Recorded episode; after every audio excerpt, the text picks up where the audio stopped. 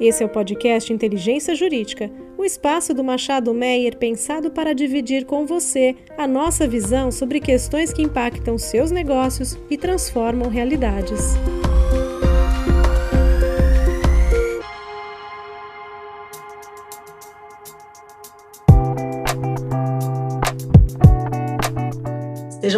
Bem-vindas e muito bem-vindos. Esse é nosso primeiro episódio do Boletim Cultural do podcast Inteligência Jurídica do Machado Meyer. E hoje nós temos o grande prazer de estarmos aqui, eu, Daniela Zagari, doutor Antônio Meyer, para entrevistar o professor Fábio Lhoa Coelho, que publicou recentemente uma grande obra, Biografia Não Autorizada do Direito, editada pela editora Martins Fontes. Muito bom tê-lo aqui. Vou passar a palavra para o doutor Meyer, que vai fazer as apresentações iniciais. Professor Fábio, Ulloa Coelho. É uma honra tê-lo aqui presente entre nós. Agradecemos muito, nos sentimos muito honrados com sua presença. Eu queria começar agradecendo aqui o convite do Machado Meia, né, de participar desse boletim cultural do podcast Inteligência Jurídica. Né? Me sinto bastante honrado, bastante feliz de ter sido convidado para participar aqui. Né?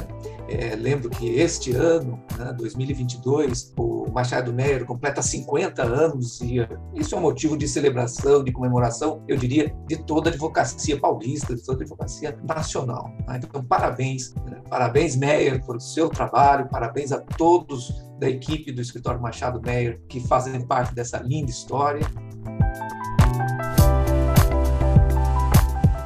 Então, o tema do nosso podcast de hoje é o livro publicado pelo Pablo no ano passado, A Biografia Não Autorizada do Direito. Sobre esse livro, uma pessoa importante da nossa República disse o seguinte, e eu faço questão de ler porque eu penso como ele. Fábio Coelho escreveu um livro fascinante, erudito e simples, analítico e objetivo, profundo e conciso, virtudes raras que não costumam andar juntas.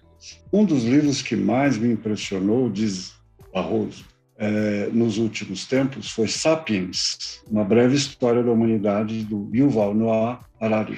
Trata-se de uma maneira singular de olhar e narrar a história da conduta humana, condição humana com pontos de observação diferentes do convencional e insights de grande sagacidade. Pois Fábio faz coisa semelhante ao recontar a história do direito, percorrendo caminhos distintos do da historiografia oficial. Aqui se tem a diferença entre uma fotografia tradicional e uma obra de arte. Então, Fábio, parabéns pelo seu livro. A homenagem que o ministro Luiz Roberto Barroso presta a você eu subscrevo inteiramente. Eu fiquei fascinado com o seu livro e gostaria muito de, desde o começo, entender para quem você escreveu esse livro e que em que momento da sua vida, da sua história longa, você sentiu a necessidade de escrever um livro que não fosse um manual de direito comercial, um tratado de direito civil, mas um livro que fosse sobre filosofia, história, conhecimentos, enfim,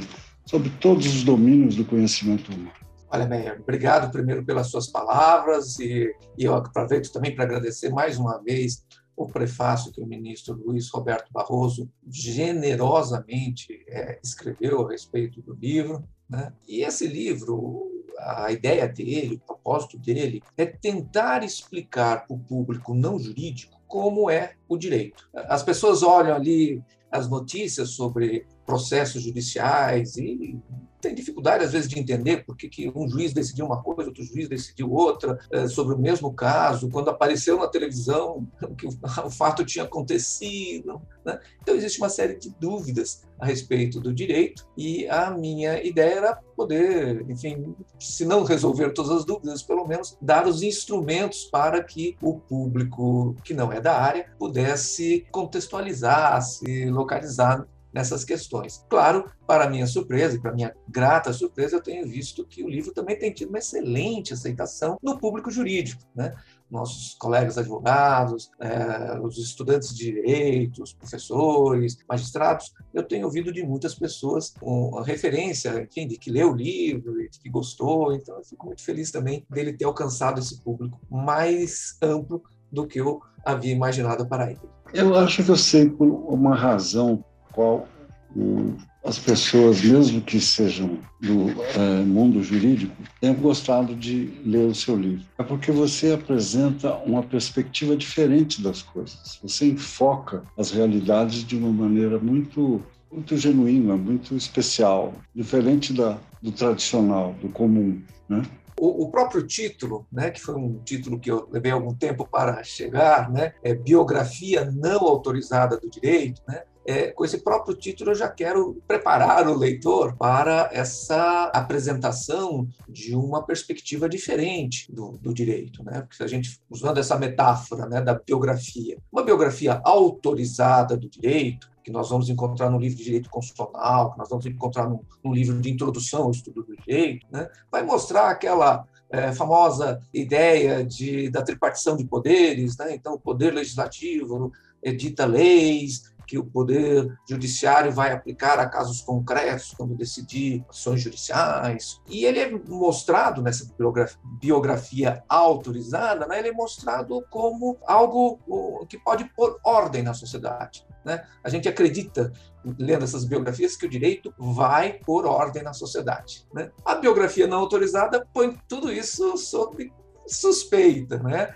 E primeiro começa a dizer é, que, de um lado, essa forma de tratar os conflitos sociais através de normas jurídicas abstratas aplicadas por juízes independentes, isso é muito recente na história da humanidade. Isso não tem mais do que 230, 250 anos. E, e, e, o direito ele funcionou de uma forma completamente diferente antes disso. Então, para a gente entender exatamente o que o direito é, a gente não pode ficar só prestando atenção naquilo que ele tem sido nos últimos 250 anos. Mas, além disso, também a biografia não autorizada vai pôr em questão se mesmo nesse período, se mesmo nesses 250 anos aí de lá para cá, é, se tem sentido falar nessa descrição que a gente encontra na, nas biografias autorizadas. As leis, elas são realmente aplicadas pelos juízes? Existe alguma forma de forçar o juiz a aplicar exatamente a lei que o legislador aprovou? Essa é a discussão que a gente leva adiante aí no livro. Ah, professor, é, não realmente o livro é muito surpreendente é, e acho que de uma importância enorme para, inclusive, para profissionais do direito. Eu li e, e, a minha cabeça se abriu de uma, de uma maneira uh, bem bacana. E aí, pegando o gancho do que o senhor estava falando, quer dizer que o direito não é ciência, é retórica, pura retórica? é, Daniela, a gente é empurrado, vou dizer assim, a acreditar que esse conhecimento todo que a gente absorve na faculdade, esse conhecimento todo que a doutrina é, reúne, esse conhecimento todo seria científico, seria uma forma de ciência, uma ciência com as suas peculiaridades, mas uma forma de ciência. Né? Procuro demonstrar que isto não tem, não tem consistência, não, não existe nenhum conhecimento científico possível a respeito de como uma norma jurídica possa ser interpretada. O que você pode fazer a respeito disso, é, conhecer a norma, é dar uma opinião sobre como ela deve ser interpretada. Claro que não é uma opinião solta no ar, irracional, é uma opinião que está toda contextualizada no mesmo repertório que é compartilhado pelas demais pessoas da comunidade jurídica, juízes, advogados, enfim. Né? Então, se você faz uma, dá uma opinião sobre uma norma completamente dissociada desse repertório, o que vai acontecer é que ninguém vai prestar atenção em você.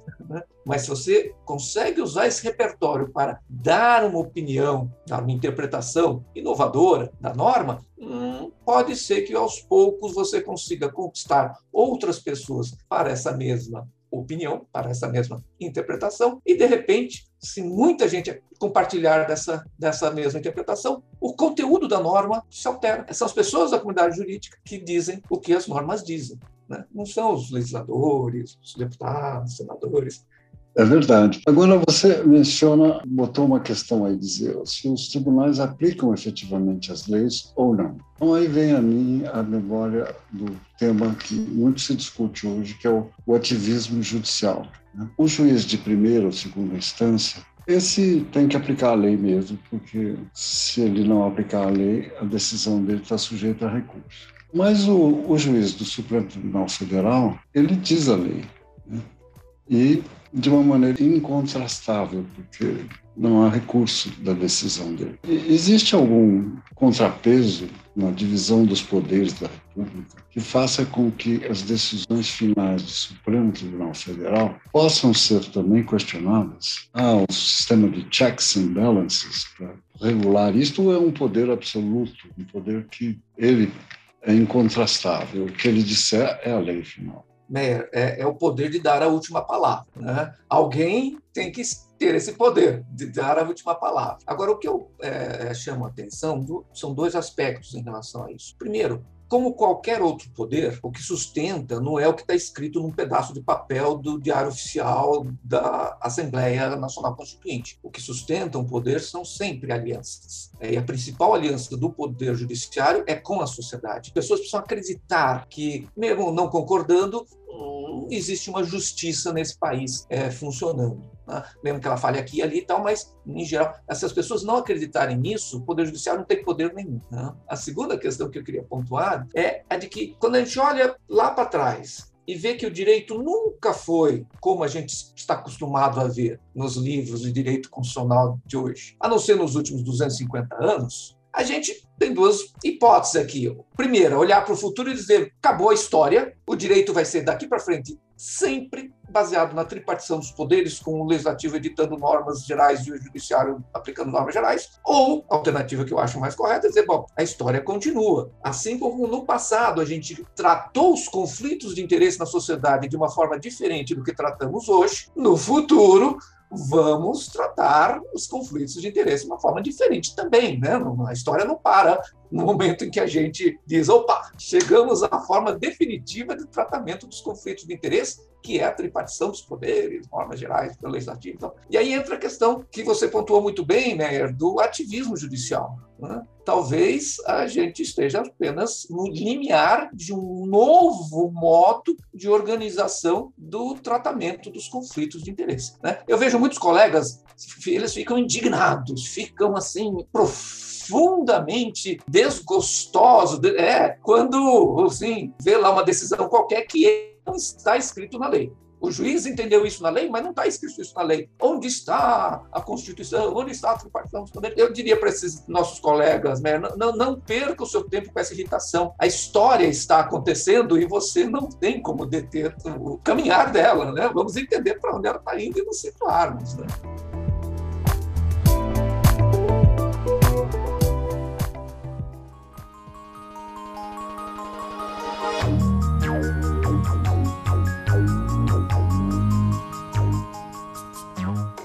Agora, eu queria pegar aqui um gancho do que foi dito antes, e uma das coisas que mais me impressionou no livro quer dizer que Montesquieu não desenvolveu a teoria da tripartição dos poderes, aquilo tudo que a gente aprendeu na faculdade. Não é verdade, professor? Não é verdade. Enganaram a gente. Montesquieu não é o criador da tripartição dos poderes. Né? É, Montesquieu, você vai ler o, o livro dele, é, Espírito das Leis, né? porque a gente acaba na faculdade nunca lendo as obras, as fontes diretas. Né? Mas se você você encontra lá um parágrafo, um parágrafo, em que ele sugere que o juiz, o executivo e os legisladores têm que ser pessoas diferentes, vai ser bom. Mas quando você lê o livro inteiro, você ver que, na verdade, ele está defendendo e se admirando com a separação de poderes que ele, como francês, identificava na Inglaterra, né, entre o parlamento e o rei. Existem muitos trechos do Espírito das Leis em que Montesquieu diz os dois poderes, né, a tripartição dos poderes, ou a ideia de um judiciário independente do executivo, isso só vai aparecer na Revolução Americana, né? só vai aparecer nas, nos escritos dos federalistas, dos pais fundadores. Né? Montesquieu, ele é tido como o, pai da, da, da, teoria da tripartição dos poderes, mas de verdade ele não é. É mais uma, mais uma enganação que a biografia autorizada do direito, né, que encontramos aqui e ali, né, acabou, enfim, veiculando. queria fazer uma pergunta que acho que nós já estamos nos aproximando do fim. Um aspecto que eu vi é, muito colocado aqui na sua obra, professor, é no sentido de que o direito não teria uma função ordenadora da sociedade e sim uma função de resolver conflitos pontuais. E, e também um, a ideia de que são os valores que moldam a sociedade e não o direito. Será que o senhor podia falar um pouquinho mais sobre isso? Que é um ponto muito interessante, de muita reflexão. É, esse, é, esse é um ponto bastante central aí da, da, argumentação do biografia não autorizada do direito. É a ideia de que o direito não põe ordem na sociedade. Né? O direito, ele é, trata, eu acho que ele nem soluciona os conflitos, ele trata, ele dá um tratamento aos conflitos é, de interesse de forma a torná-los racionais, a torná-los controlados de algum modo. E por isso é que cada decisão vai resolver aquele conflito. Né? O que está na lei, o que está na Constituição, serve assim como uma referência para a solução daquele conflito, mas é só uma referência. Não, não há como materialmente, humanamente, fisicamente forçar que aquela solução que está ali na ordem jurídica aconteça de verdade nas decisões judiciais, enfim, de forma inteiramente fiel ao que estava na cabeça de quem escreveu a norma. Né? Então, o direito não põe ordem da sociedade, o direito não é um sistema de ordenação da sociedade. Agora, claro que a, gente olha para a sociedade, a sociedade tem a sua ordem. Né? E o que, que dá essa ordem? Eu digo que são os valores que as pessoas incorporam. Né? Incorporam pela sua educação, incorporam pela sua experiência de vida, incorporam em função dos amigos que, que cultivam ao longo da vida, é, da, da família em que nasceu. Então, esses valores não os valores que ele dá da boca para fora, porque da boca para fora todo mundo é honesto e tudo mais, né? Mas aqueles valores que, eles, que as pessoas vivenciam mesmo. Né? É isso que põe ordem na sociedade. enfim, se você tem como valor que você não faz a outra pessoa te esperar, você vai ser pontual, é, você vai agir dessa forma. Se numa sociedade, sei lá, brasileira, muitas pessoas tem esse valor, eu não sei se tem, mas se tivesse esse valor, essa é uma sociedade que tem esta ordem. As pessoas é, não deixam os outros esperar, as pessoas são pontuais, etc. É, não é o direito que vai dar essa forma essa, da, de como a sociedade é. Os valores que as pessoas vivenciam. Né? Esta é, que é a mensagem que eu procuro passar também no biografia não autorizada do direito. Muito bom, muito bom. Acho que nós passaríamos aqui o dia todo conversando, talvez vários dias, né? Porque uma obra que nos leva a muita, muitas reflexões, a rever uma série de paradigmas.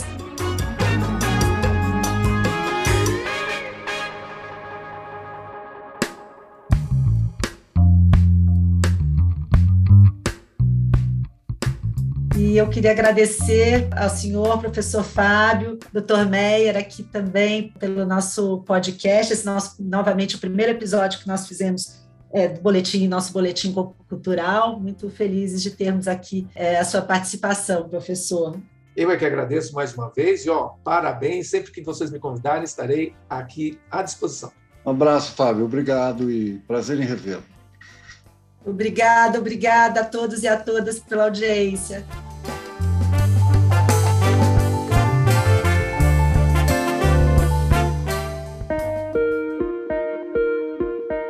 Você ouviu o podcast Inteligência Jurídica, o espaço de encontro para dividirmos com você a nossa visão sobre as questões que impactam os seus negócios.